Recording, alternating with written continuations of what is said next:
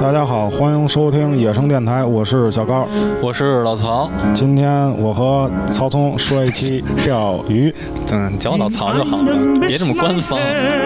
Det sjås ifra her, de laun ikke forræde, for rybe vi ein 呃 far.，今天就是我跟他没有其他人， Det små 呃，所以呢，我要扮演一个钓鱼的小白，像 操，你是你是老师，我是小白别闹，别谦虚，啊高老师。 从问问曹聪几个问题。嗯，操，呃，既然说到钓，因为是给大家科普嘛，肯定得有一问一答嘛。嗯呃，既然说到钓鱼，那钓鱼都分为几种呢？操，你这先下手 为强，这是我想问的问题。嗯呃，其实啊，我跟高儿钓鱼的时间也不算很长，但是呢，我们俩其实这种钓鱼方式啊，跟大家就很多朋友认识那种认为的那种垂钓，还是有很大的区别的，对吧？是，其实我觉得很多人，包括最开始我一提到钓鱼，脑海中想到的就是那种河边儿。护城河河边儿上这种老头儿弄把椅子，跟那儿一坐，对吧？拿一杆儿，和点儿什么玉米面啊，和点儿什么的饵料，跟那儿锤，对吧？钓西钓钓这种鲫鱼，呃，钓鲫鱼啊什么的。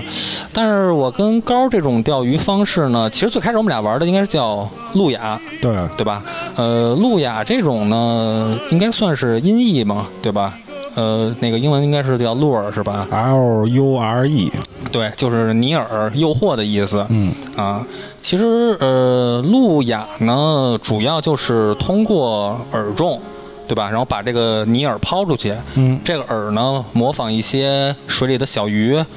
呃，有什么铅铅头做的，铅头加软虫，对吧？嗯有一些塑料做的，通过可能反光、震动，呃，一些这种颜色上的东西，刺激这个水里这种攻击性的鱼，是，对吧？它看着水面，哎，操，什么玩意儿啊？噔，来一口，呃，啊。然后现在呢，我跟高儿又入了这个飞钓的坑，哎，对吧？呃，这飞钓是怎么玩法呢？高儿跟大家说说。这飞钓呢，嗯，就是飞着钓鱼。主要是玩这线。哎，对，靠线重。呃，之前刚才曹哥说那个呢，是靠饵重把嗯线给带出去，嗯，可能能抛出去几十米，对但是全靠的就跟你扔石头一样那感觉。，对，嗯，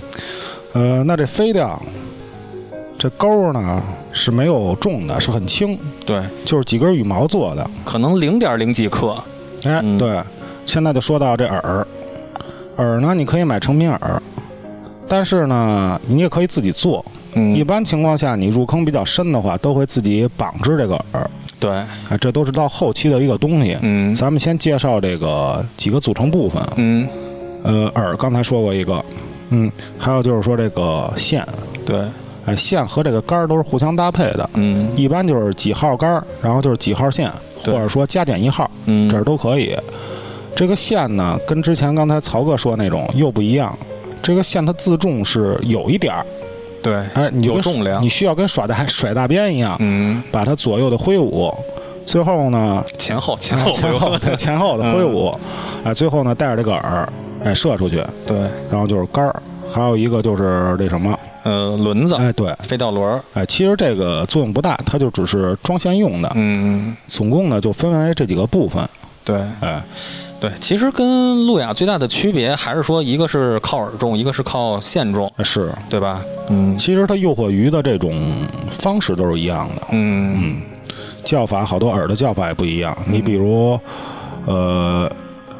叫什么？这叫什么？干蝇、湿蝇啊哎若虫、若虫湿带，然嗯后那个就是波爬，什么米诺、小胖、深潜、深深深水层、浅水层，对对对其实大概意思差不多。嗯啊，其实都是一种诱惑的方式，但是我感觉这个飞钓的这个尼尔，感觉更逼真一点儿，嗯，呃，更像这个昆虫，因为它做的都是基本都是很多这种水生的昆虫嘛，哎水边的昆虫，嗯，呃，像路亚那种的，很多都是那种小鱼的形状，哎是，对吧？嗯，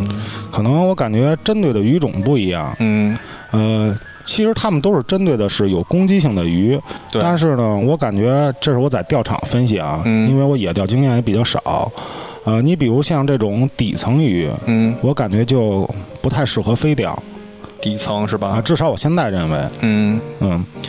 呃，底层渔网，因为这个它这个飞钓，它这个主线它也是分这个浮水线跟沉水线嘛。嗯可能就是说，比如你要钓底层鱼的话，对吧？你就用这种沉水线，让这线直接就是沉到底。嗯啊，这么着可能是比较便于去钓底层鱼。呃，对对对，但是你加上这水，呃，加上这个水深，这个水压，你往回收线的时候，可能就没有嗯摇那轮那么、那么轻便。就是那个路啊亚那么轻便，对吧？对对对嗯，因为这可能更多是你靠用这个手来去蹬这个线，哎，是对，吧？收线的速度会慢一点儿。嗯但是其实也有一个就更直观的感觉是什么呢？感觉你跟这个鱼这个可以说搏斗的过程，嗯更直接了，嗯。对吧？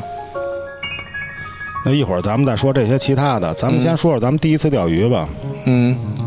就是怎么入的坑呗。呃，第一次钓鱼还跟入坑还不一样。我记得有一次你给我发过一张照片儿，嗯你第一次钓鱼是拿着一海竿儿啊，啊，在北京的一个河河上面，你二环边上鼓楼桥护城河。哎对，嗯。嗯，其实你要这么说的话啊，那我应该是九五年开始， 是十岁的时候、嗯开始接触的钓鱼，嗯就因为我最近啊也是天天去钓鱼，然后那天啊我爸也是就说说这个你这特早就开始钓鱼，你知道吗？我说我不知道啊。嗯后来翻老照片儿，翻出一张黑白照片儿，我一看、是我嗯在那个野河边儿上拿一杆儿。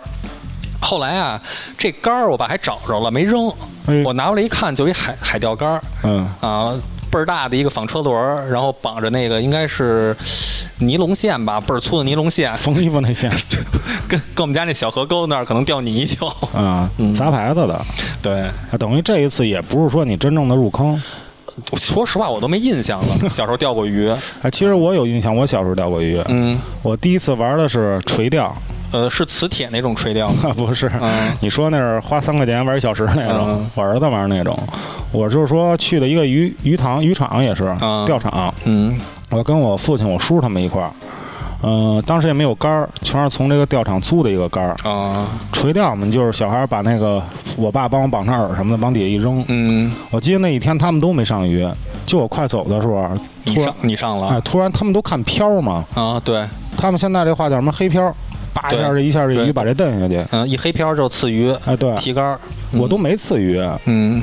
呃，我就直接往往回拽，鱼刺的你的钩儿，对，嗯它直接叼到这钩儿，我往回就是蹬它，它跟咱们这种玩法还不一样，这垂钓它就纯靠这个，因为它线也不长，你也没法收这线，嗯。那只能一点点往回蹬它。哎，但是我我这么想啊，其实其实垂钓，我觉得在全中国来说基数是很大的啊是很多人呃，不光是可能上岁数退休的老年人，嗯就我周围很多哥们儿，或者说比我岁数小的一些人，啊也都在玩垂钓，嗯就可能其中的一些乐趣或者说奥妙，就咱们还不了解呢，我感觉它更多的是能思考问题，就是玩静这块儿呢， 对，啊，就是一动不动这块儿的。 对，他们好像这个垂钓，我不知道这呃不知道怎么分啊，好像是有这个叫台钓，还有一叫手竿儿。啊、手竿儿呢，就是你光拿一杆儿往嗯那儿一垂；台钓呢，好像是搬一台子，然后你坐在上面垂，嗯大概意思差不多。啊，对。啊、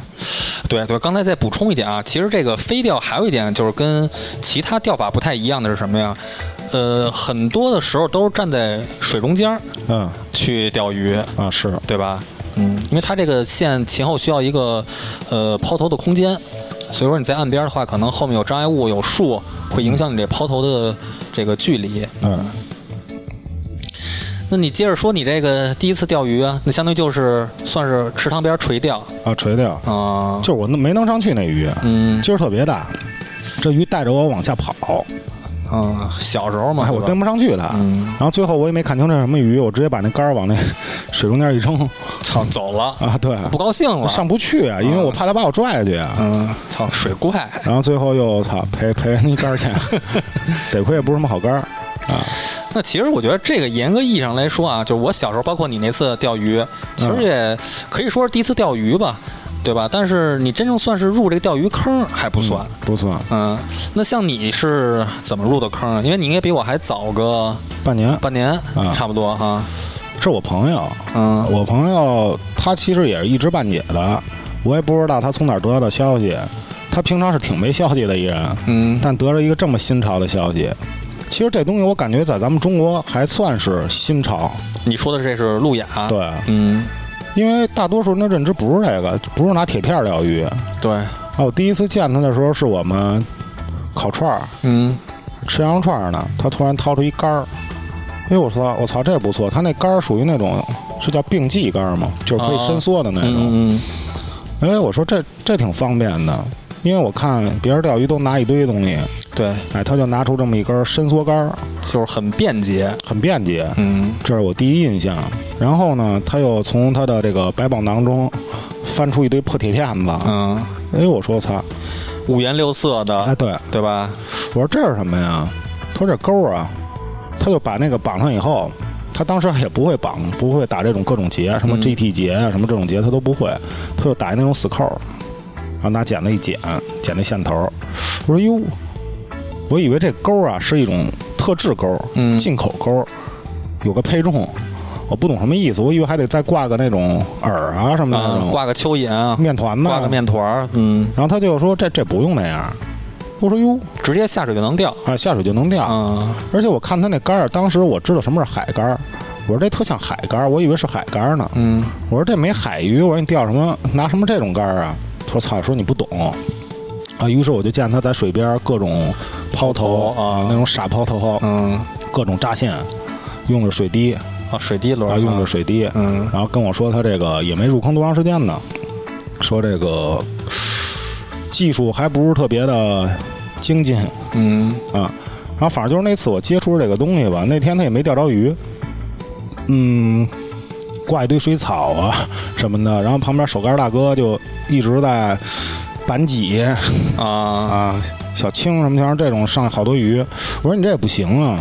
他说那你哪天你再跟我走一趟。说这个没有我的目标目标鱼种，嗯哎，这一下就说到这个目标鱼种，就是攻击性的鱼嘛，嗯，因为鲫鱼什么的可能它也能咬这个钩，但是几率很小，啊很小很小，哦对，呃，第二次他是带我去一个嗯垂钓的钓场，也是烤串儿，旁边能烤串儿。他垂钓的钓场，他有黑鱼，我就看他掏出一小蛙。我我操！其实你说是小蛙啊，现在咱们评价是小蛙，但当时我对那东西认知就不小，呃，半叉吧，嗯，半叉这么长。我说这鱼敢吃吗？对，因为因为咱们认为就是鱼吃的话，就那种很小的东西嘛，哎，对、嗯我之前对这钩的认为啊，就是锈钩，啊，小钩啊特小那种嗯然后他我一看那蛙上那大钩儿，我操，跟吊车似的。嗯啊，我说这不是胡闹吗？就看他抛出去几杆儿以后，就在这种浮萍的空隙之中进行挑杆儿挑逗，嗯往回慢慢的收线，挑逗收线挑逗，突然就看见一大黑头，嗯直接一炸水。我操！他当时特激动，因为那也是他第一次中鱼，啊，然后迅速的往回收这个黑鱼。哎呦，当时我一看有点意思，我说还真能中鱼啊！就没想到这种塑料的一个青蛙是，也能种鱼，哎对，嗯，而且我当时看他那种喜悦之色，我操，真的就是像个孩子 像个孩子，乐了，嗯使劲蹦啊，高兴啊。嗯我说哟，我说这东西能这么吸引人呢？然后我说那我拿你这抛几杆儿，抛几杆儿呢，感觉还行，不是说那么那么难入门儿。我说那我就买一套，嗯哎，我就是这么入的这个坑。哦，嗯，就开始玩起来了，哎，嗯，然后这不后边你也见过我好多次钓鱼嗯嘛？，对，嗯，嗯。那你呢？其实你要说我入坑，肯定跟你有一定的关系。哎，之前那会儿你钓鱼不是老撺掇我说，你说你也来一趟，说咱一块儿是啊，说想拉着我一块儿玩儿，但是始终我也没就是提起这个兴趣。嗯，我总觉得钓鱼，嗨，这他妈的，这老头儿老老老头儿老大爷闲的没事儿跟那儿钓鱼呢。对，但是你知道有一次啊，就那有回咱们去露营，嗯去官厅下游那块儿露营，啊，那天你不是也带着杆儿吗？跟那儿钓鱼，是，我就看，我说操，这大太阳天儿，这这晒着，它也不怕晒。嗯后来下暴雨，你冒着雨跟那儿钓鱼，嗯嘿，我就琢磨了，我说这他妈到底有多大的魔力，多大的是吸引力，能让高这么着迷？对，就从那次开始，呃，我就开始留意这个路亚，留意这些钓鱼的这些方式了。嗯。后来有一次呢，无意间就是在这个小红书上，哎，认识了一人，就是高老板。啊，是，啊，我一看，这钓鱼这个路亚能跟这个复古文化，包括这个露营文化，就这么完美的融合在一起。没想到，没想到，我真是没想到，嗯因为开始我认为这个钓鱼这杆儿就是单纯就是钓鱼，跟这个复古这这块儿应该是没有任何关系的。但是通过他这块儿，有时候一聊天儿一那什么，我说操，我说这操像样儿，牛逼。嗯其实怎么说呢？可能我这个入坑不算很纯粹，就可能有点这种虚荣心或者拿样儿这种装逼装逼，对，操这个成分在里头。但是哎，通过你的这次和这个高老师跟我这些讲解，嗯我这一下儿这个瘾这蟾蜍就给勾起来了。哎，然后就开始，咱俩就开始分享这些装备了。嗯，啊、什么比如这钓鱼这些，呃，杆儿，嗯呃，轮儿，嗯，对吧？包括一些可能钓鱼的马甲啊、是，一些方便行走的一些鞋，呃啊帽子，你可能啊，嗯你啊，记得不太清。嗯、其实你入坑是非常幸运的。怎么呢？你入坑的时候啊，你你决定入坑的时候，你还没有杆儿呢，你是用的我的杆儿。第一次我带你是去的钓场，你还记得吗？啊，对对对，去的半岛嘛你，第一次钓的就是最高级的鱼种啊，鳟鱼，鳟鱼，嗯，咱们最喜欢的鱼种。对对对，呃，我感觉像这种，你能不能入坑，还看你第一次中鱼的时间。我感觉这是一个决定性的因素。嗯，我感觉你是第一次就中鱼，那一下就能把你深深的给吸引进去。而且很快。你那天是，你看咱俩去了之后，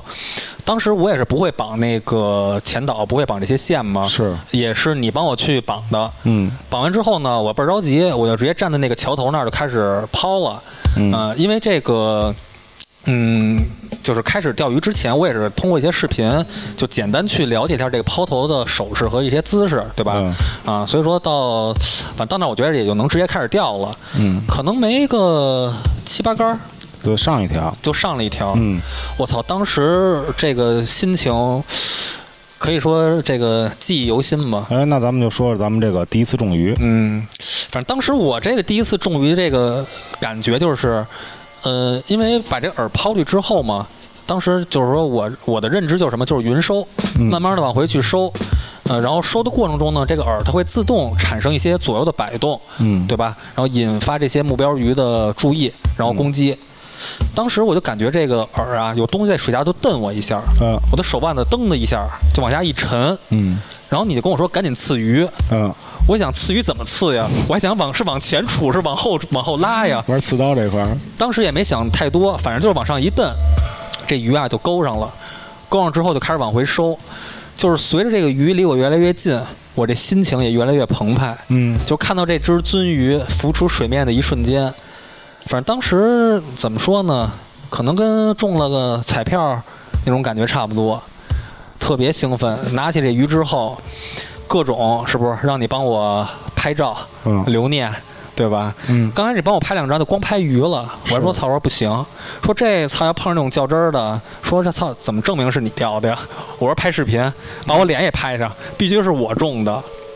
你还记得吗？当时、啊记着呢嗯，啊，这就是你入坑呗。对，当时一下这个就是说这个瘾就给勾起来了。 一般情况下呀，嗯就是中鱼决定你持续花钱，对对就是对，你是否入坑。所以刚才我说你是否入坑，看你多长时间中鱼。嗯其实我属于那种本该退坑的，啊、呃我在前三个月一条鱼没钓着过呃，你当时一因为都是野钓是吧？啊，都是野啊、钓，没去过钓场。嗯呃，这三个月我也是跟我那朋友一起，天天出勤，嗯，就可能晚上也去，白天有时间也去。嗯大夏天的晒得浑身都爆皮，那时候也不知道有什么这种防护的这种用具，啊、包括遮阳帽也不是专业的。嗯，导致晒伤，就没想到紫外线能这么强。哎，没想到，因为没被太阳直射这么长时间过，嗯对对对，晒得跟他妈泥鳅似的， 一条没钓着。嗯当时呢，我能支支撑下去、支持我走下去的动力就是，我得把这抛头抛好，啊、我能对越抛越远。嗯因为开始一直扎线，嗯，啊，到后边儿逐渐的不扎线，这可能需要半个月的时间吧。对，但是在剩余的时间内，我想的就是中鱼，一直没有。我这哥们儿跟我就互相的这种打鸡血呗，说下一杆儿肯定会中鱼，对，总会想嘛，我下一杆对应该就中了。一直到三个月的时候，其实如果三个三个月的话，有的人不中鱼肯定已经要退坑，嗯因为感觉这东西不好玩不靠谱。我就在呃，应该三个多月的时候，有一天我早晨在家睡觉呢，我爸给我打电打一电话，因为我爸早晨说是出去转一圈，嗯，说咱们家桥下边有一只有一条黑鱼，哦，说一条不小的黑鱼，操！当时我就特别激动，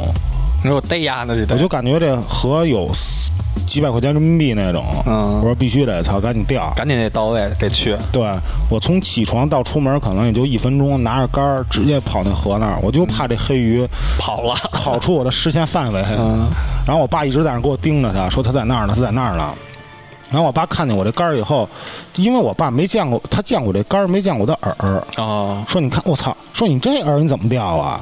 就是一大蛙。嗯，说这鱼给吓死，说这是你吃这个饵吃鱼还是鱼吃饵啊？我说你看我的吧，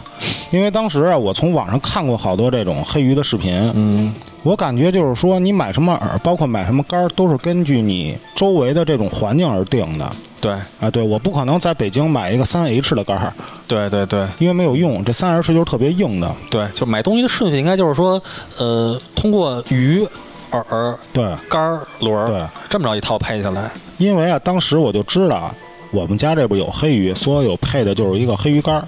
嗯，H 硬度啊、的， h 硬度的、嗯 m h M H ，M H 啊，然后就把这个蛙抛出去以后，哎，逗逗逗，挑挑挑，嗯，没口儿，三四杆儿都没口儿。我当时就说真的假的呀？我爸说就在那儿呢，说那草丛那儿。当时我就想起视频教我的一个方法，就是如果想找黑鱼的话，在这个浮萍多的地方，你就找这个水的空隙，啊，就是浮萍的空隙有一片水的地方，嗯，说黑鱼可能就在那儿呼吸，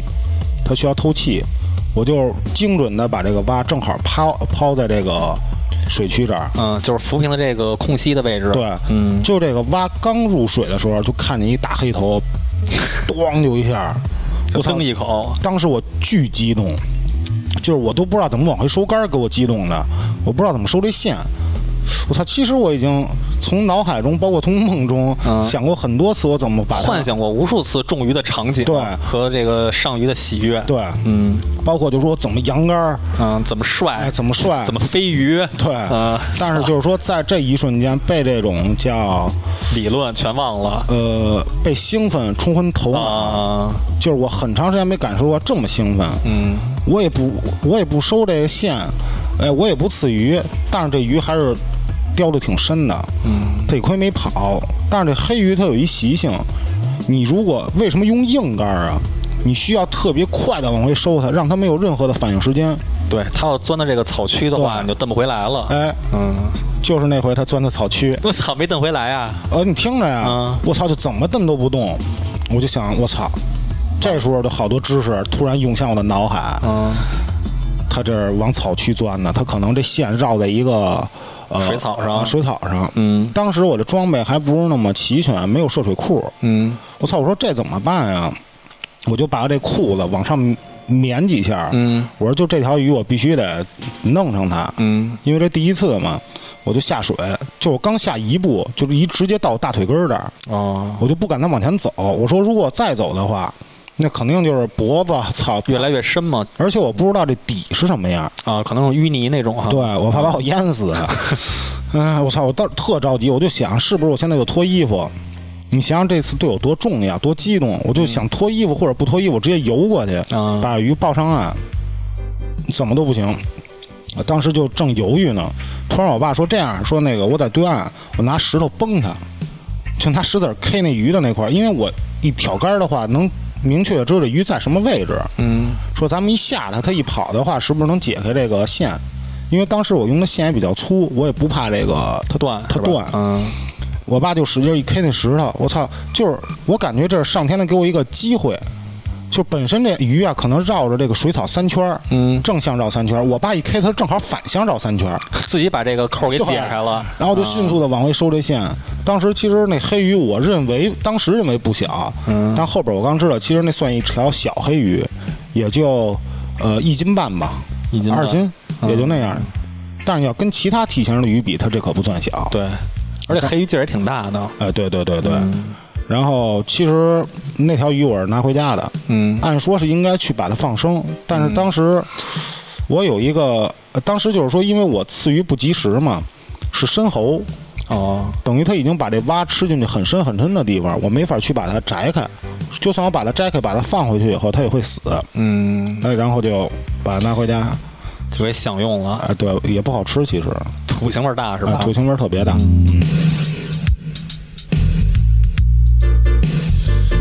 其实啊，我感觉我这第一次种鱼，包括这黑鱼，还嗯有之前我哥们儿一直带我在玩儿，都不算我真正的入坑。嗯我感觉我真正的入坑还是第一次去钓场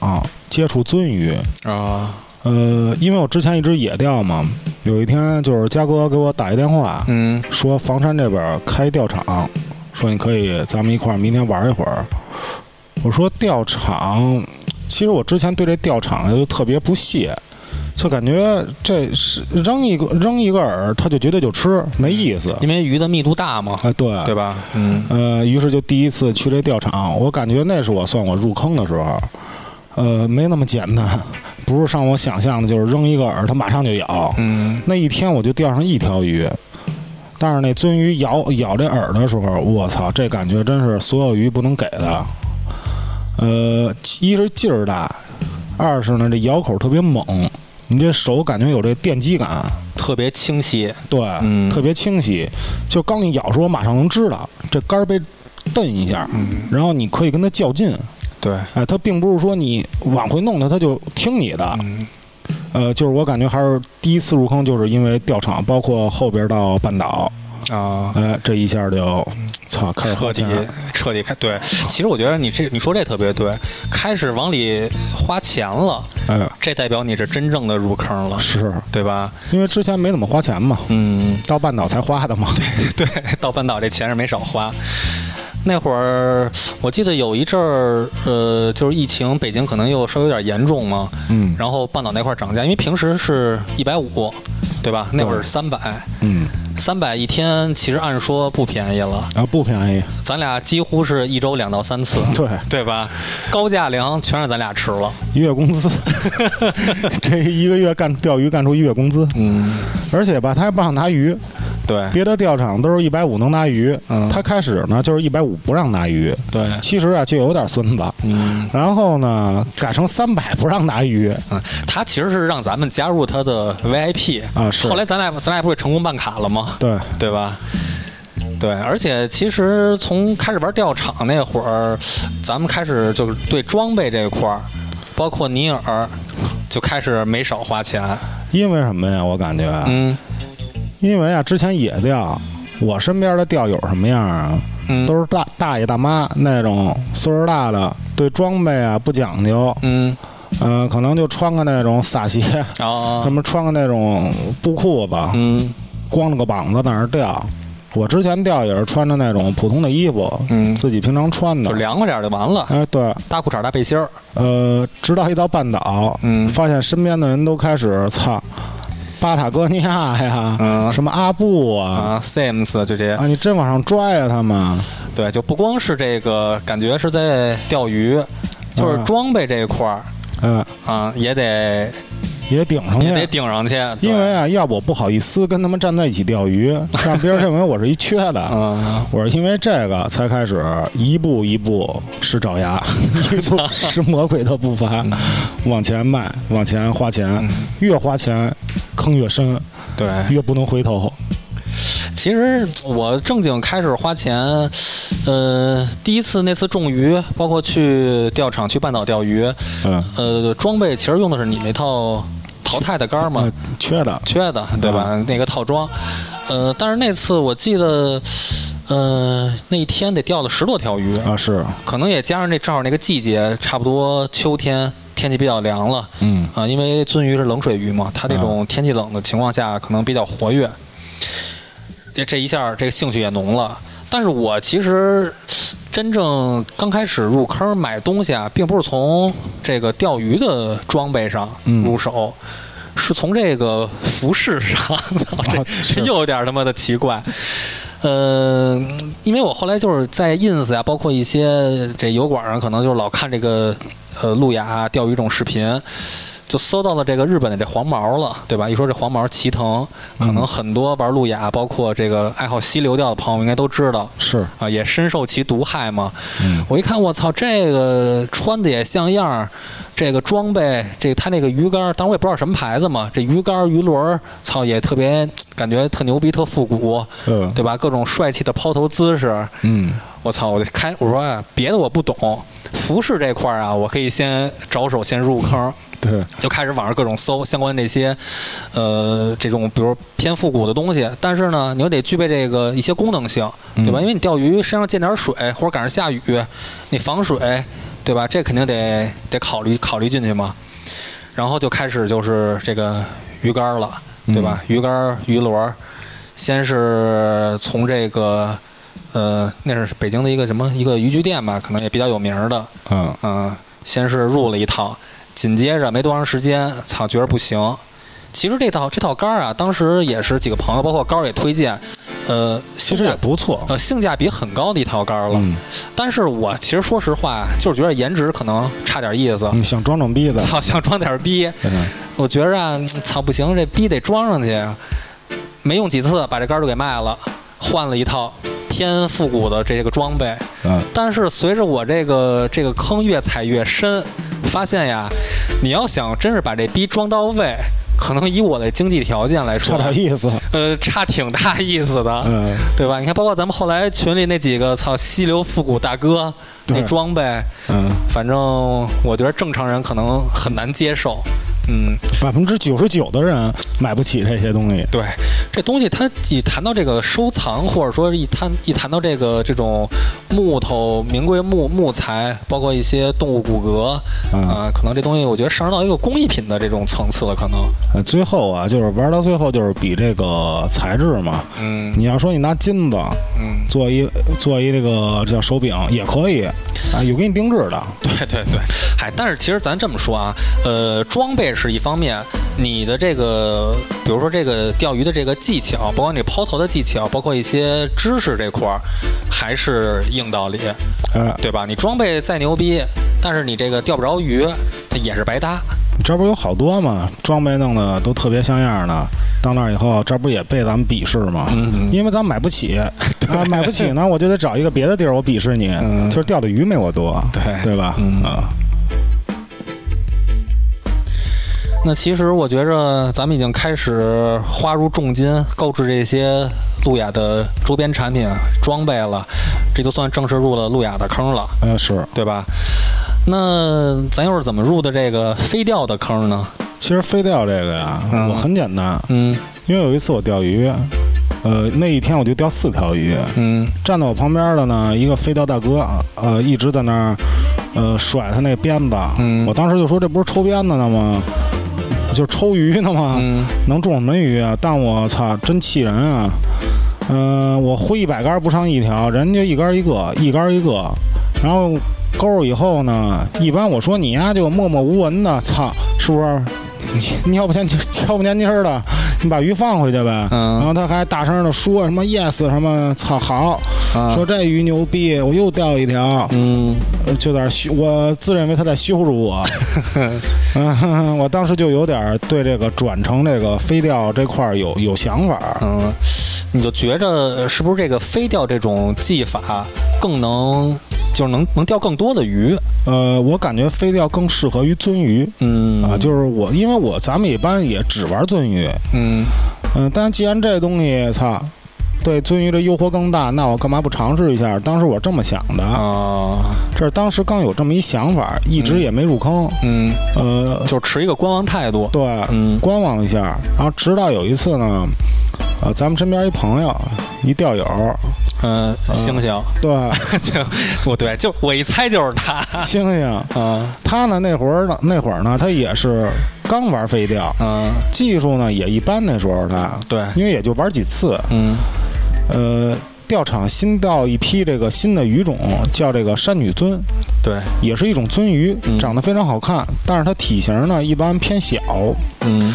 呃，我就发誓呢，我必须把它给钓上去。嗯、花一千块钱吧，差不多这钓票儿、嗯这钱也没钓上去。对，那天呢，我就看星星在岸边站着呢，我就跟他说速度苦呗。嗯我操！我说哥，我说这半天一条鱼没钓着，没钓着这个山女尊。他说是吗？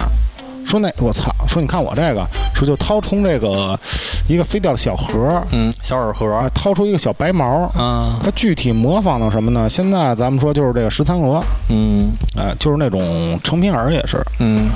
挺缺的，看着我说看着就跟那个棉球似的一，白线团儿，啊，白线团儿。嗯我说这有什么牛逼的呀？他说你瞅着，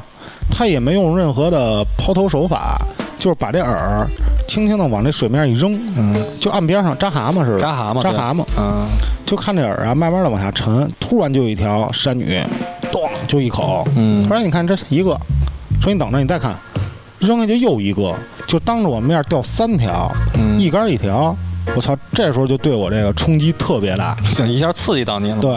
嗯。我说不行，我必须得入坑飞钓，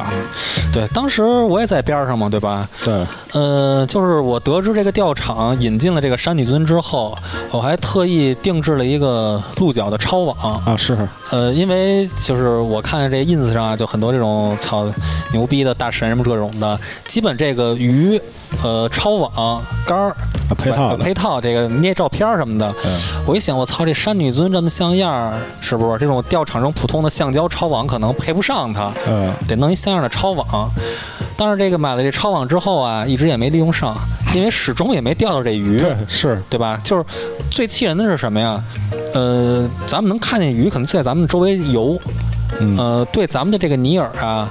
可能不闻不问。嗯这里面可能有一定成分是咱们的这个控饵的手法，啊，是，对吧？然后我觉得另外呃一部分因素就是什么呀？可能他真是对这种飞蝇的这种毛钩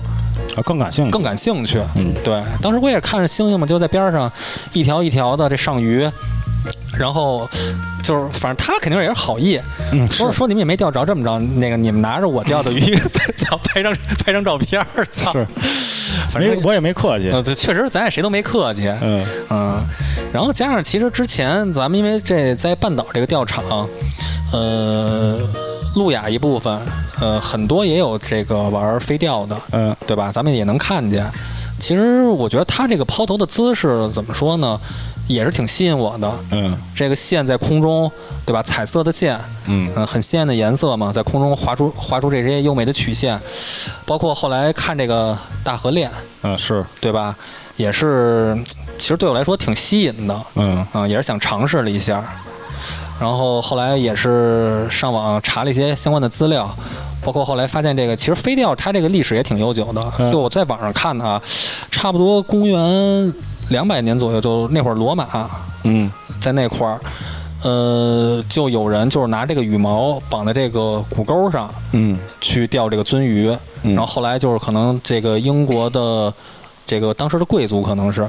嗯、有有有这个文字记载，正式的去把这个飞钓作为一项运动，嗯，然后包括到再往后，可能美国把这个东西标准化，有一些规定的轮儿、杆子啊、然后就慢慢流传流传到咱们这边儿。嗯，大概这意思，对，但是其实咱们说实话，呃，我觉得国内接触的应该算是很很晚，很晚很晚，对以后吧？对，嗯最早应该是台湾省那边儿，啊，是吧？对，应该是应该是那边儿玩的比较早，嗯，反正当时也是，呃，受完那次刺激，再加上自己可能又看了看这相关的电影儿一些资料，嗯反正也是上劲儿了嘛，嗯，对吧？然后也是开始入手这些杆子、嗯轮子，对，嗯其实我也是，也是这几部电影对我有影响吧，嗯呃，但是我的初衷，我是想钓更多的鳟鱼， 嗯。嗯，啊，对，插一句啊，那个《大河恋》这个这部电影儿，就是如果没看过的朋友，或者说对钓鱼感兴趣的朋友可以看一眼。嗯啊，我们这期节目的封面就是，呃，当年我跟高儿和 Peter 主主演的咱们一起拍的嘛 一。起拍的，对，呃，在美国那边上映的叫《大河恋》，然后在国内这边上的叫《清河之恋》。 是，嗯，应该是我九三年还是九五年的时候拍的。 对嗯啊，那时候跟他一块儿嘛，他还年轻呢，我岁数也小那时对候，，呃我三岁的时候还跟他拍的啊，呃，我饰演的是 Peter 跟高儿的父亲。 是。呃嗯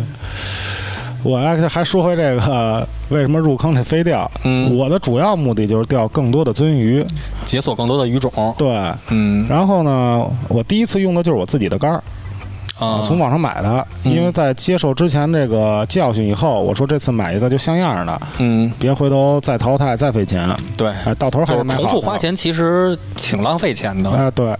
一套装备我操也不便宜，嗯呃，但是呢，在这个飞钓其中这当中呢，它不算高档，算是一个中等水平，中等中等啊款。不到三千块钱这一套算到底。嗯嗯，曹曹哥第一次是用的那个钓场的那个杆儿，呃，用的老范那根杆哎儿。是，嗯，我是比我是比较鸡，嗯对， 我一般啊都得先用这种免费啊的，先试探，先试探，感感受一下，嗯呃，觉着行了，哎，再掏钱，再消费。是。当时呢，我拿这杆儿去也不太会钓，嗯，哎，几个大哥正好就是飞钓玩的特别好的几个大哥，对哎，呃，一这叫什么呀手把手教学，对，其实那次说实话，我就是也不能说感感动吧，就是我真觉着这个钓鱼人或者这种鱼友之间那种感情，哎，不一样还呃，是，真是不太一样。嗯，说白了，当时人家也是花着钱去那儿钓鱼，是对吧？呃，几乎那一天人家没怎么钓，就一直站咱俩边儿上。对，呃，不能说手把手 吧，啊就一直反正教咱俩嗯啊，怎么去抛头，怎么去发力，嗯对吧？怎么去诱鱼，就这些基本的这些技巧。是。对，然后呢，那天就是大哥教半天儿，嗯然后我基本掌握这个抛投的方法，但是还不是特别熟。嗯但就在这时候，我中一条鱼，啊那，是我飞钓的第一条鱼，就是正式中的第一啊条鱼，正式的第一条。呃个头不小的一条鳟鱼呃，但是我感觉那时候也是我钓的最大的一条鳟鱼，它应该算是三三倍体，三倍体。三倍。体，嗯我操，这感觉真是不一样，因为你之前是通过这个饵到你的线，再到你的手柄，再到你的手，嗯，啊、这这鱼给你的劲儿的传达啊。但飞钓它这逐东西渐是一个递减的过程嘛。对，嗯但飞钓这东西是特别直接的，是拿手控线，拿手拽着线往回收的时候，这鱼突然一咬，等于是直接从这个线传到我手，一下感觉就给跟拳击一样，特别直接，对，咣就一下，嗯，相当于这个鱼跟你之间只隔了一条线。哎对。嗯然后呢，我用的还是比较软的一个杆儿，是三号杆儿。嗯嗯、平常应该钓钓小鱼没问题，钓大鱼可能就稍微费点劲儿。嗯但是呢，这样你也能体验到这种极致的手感。啊，对呃，那条鱼我基本跟它奋斗二十分钟吧，对，我一下就想起皮特儿嗯在水中跟那条鱼争斗，啊，当时那个场景啊，，对对对对就浮对，现在你脑海中了。一下感觉自己就是皮 特儿，呃嗯，皮一下特附身了。对，嗯，然后一直跟这鱼各种斗，而且那天也下雨，对。呃，当时我记得我在你边上嘛，嗯，呃，然后我还帮你去拿网抓这鱼，是，对吧？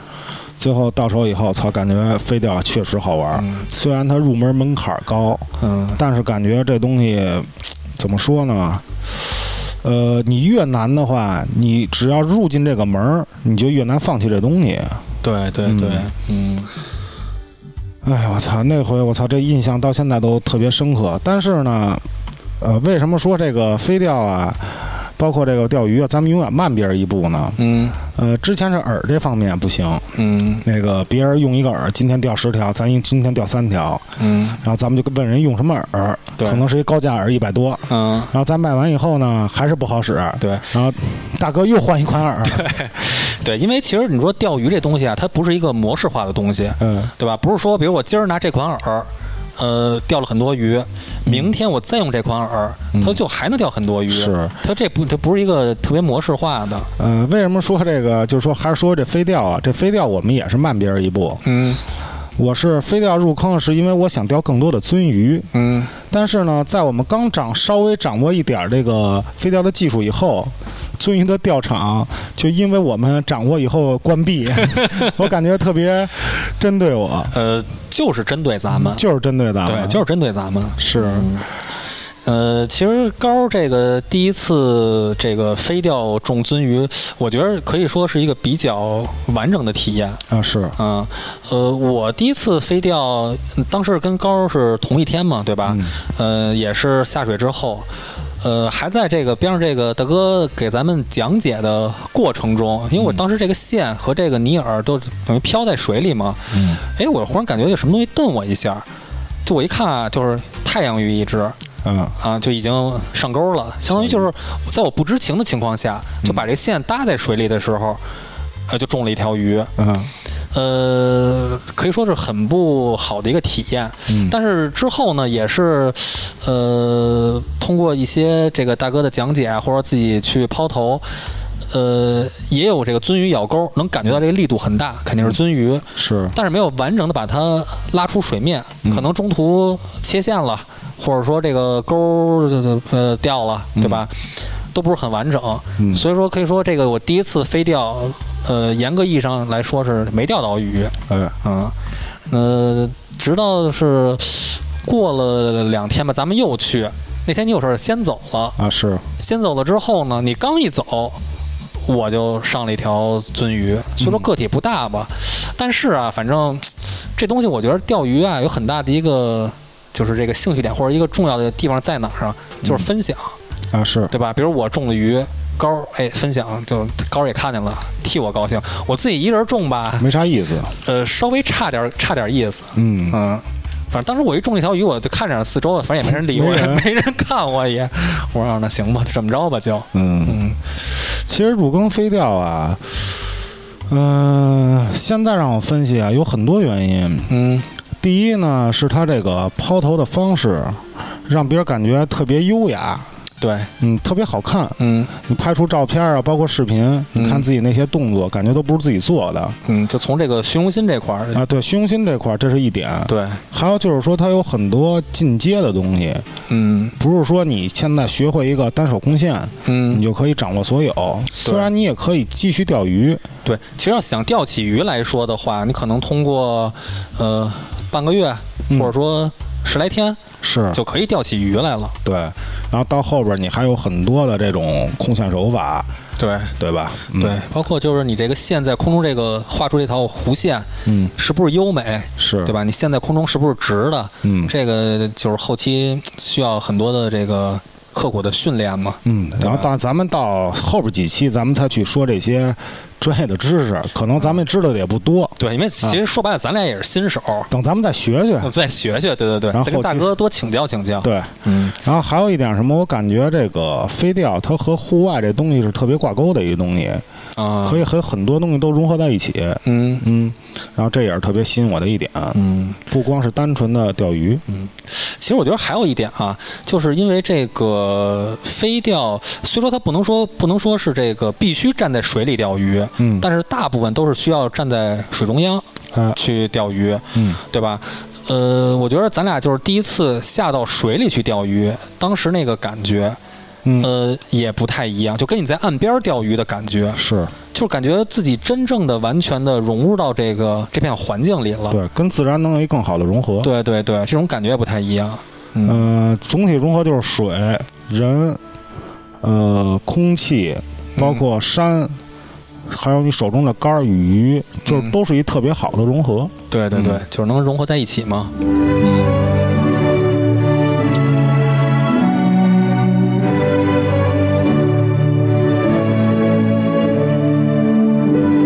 其实啊，今天啊，我跟曹哥杂七杂八的说这些钓鱼入坑，嗯，包括第一次中鱼这些有趣的事儿，也只是咱们这个钓鱼，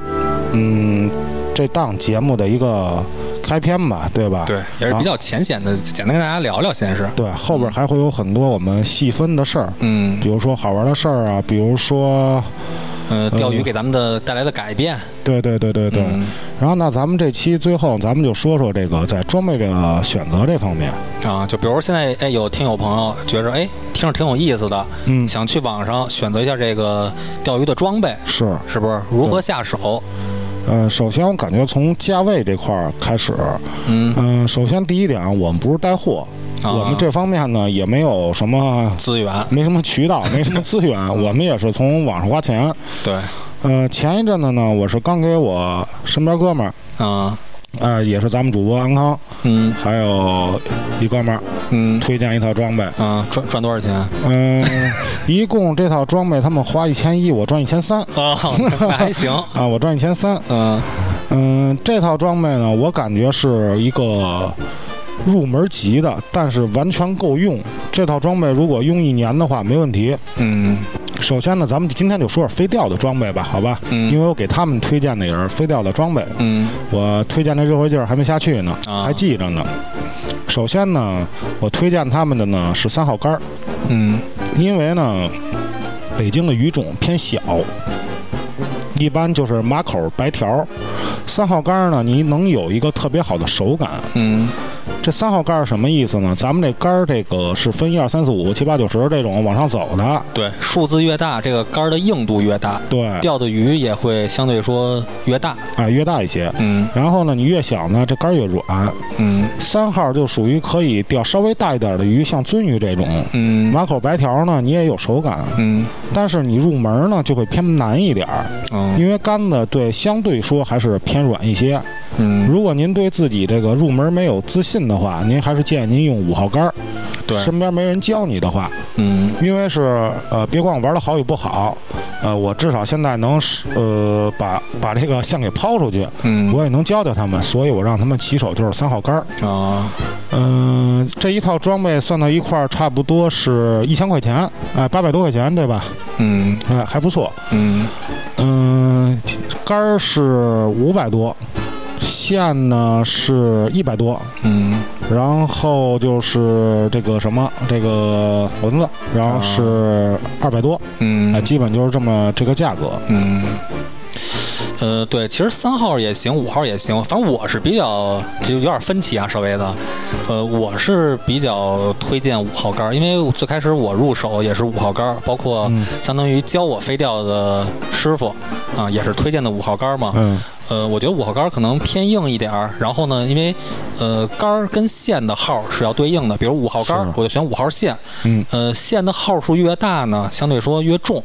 你抛投起来呢，相对说更好找到这个线的感觉。嗯，呃，入手可能相对说会更容易一点儿，哎、是对，吧？对你最开始建立这个自信心，可能会有一定的好处。嗯对吧？而且其实北京，如果说像你去钓场玩的话，你钓比如说鳟鱼啊、呃鲈鱼啊，就这种、这种体型的鱼，五号竿是完全没问题的。啊，更得心应手。呃，对，如果说你钓小鱼的话，呃，也能钓起来，但就可能你感觉上吧，没没有什那么么大。对，没什么感觉，嗯嗯，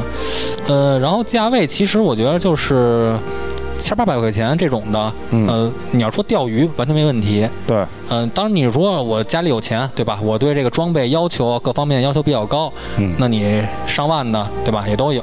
是是吧？一个轮子手绘的什么的，大几万，一根杆儿三四万也有。对，这东西就没没边儿了。嗯，反正这一套飞钓的装备，我感觉就是说，呃，线比较重要。是，嗯，线你可以买的稍微的怎么说呢？稍微的好一点儿，可能这些进口线它在这个材质上，可能一是更环保，因为咱们很多种普通的飞钓线可能是含这个 PVC 对，啊、就是一个很不环保的一个成分，因为你线这个。呃，如果掉色的话，对水质会有一个污染。嗯再有一个，可能这种贵的线、进口线，有些科技的含量在里面，比如发射头啊什么的，可能你抛投起来更更方便一点儿。嗯嗯，其次呢就是杆儿，杆儿其实，呃，几百块钱到呃大几千上万的，对吧？你上万的我没用过，可能说大几千的，可能说更轻一点儿，嗯，对吧？轮子其实我觉得就没什么太大必要，嗯刚开始几百块钱的轮子啊都就是装线用。呃，对，都用用着没问题。嗯。然后，但是其实飞钓，我觉得还有一个就是说，因为它涉及到你需要在水里嘛，对吧？这涉水库，啊、啊，涉水裤、涉水鞋，这个就是一个算是刚需吧，应该，嗯，嗯，这个其实我倒是建议就是买，呃，稍微好一点的牌子，因为这东西你说白了，万一呃漏水，因为咱们周围有也有朋友用那种稍微便宜一点的国产的，对，他可能用个一年半年，他万一真是漏水了，你说你钓着钓着鱼，尤其你冬天在水里，对对吧？你这个裤腿里要是进水了，挺难这受就的。挺挺难受的了，对，嗯嗯，嗯，其实啊，现在我们说这个装备推荐呢，也是比较的，说的比较简单，浅显，对呃，比较浅显，没有深入的说。嗯呃，如果您针对这方面呢有兴趣，您可以加我们的群，因为我们野生电台有一个飞钓小队啊，啊，想要加入我们野生飞钓小队的，可以加我本人微信对， O L D G S T O R E，就是 Old G 商店，嗯，呃，一块儿加入我们。虽然我们玩的不太好，但是可以稍微的有一些指点，咱们一起进步。对啊，对纯新对纯新手来说，咱们可以给人一些，呃，相对说比较合理的一些建议吧。是，如果咱们没法建议的话，那咱们再嗯请教咱们的师 傅。对，然后再告诉你们，嗯对吧？对，嗯、那好吧，咱们这期节目咱们就到这儿，嗯还是感谢大家收听，嗯，咱们下期再见。拜拜。想加入粉丝群的朋友可以添加微信“野生传播”的全拼，新浪微博搜索“野生传播”，声音的声。再次感谢收听野生电台。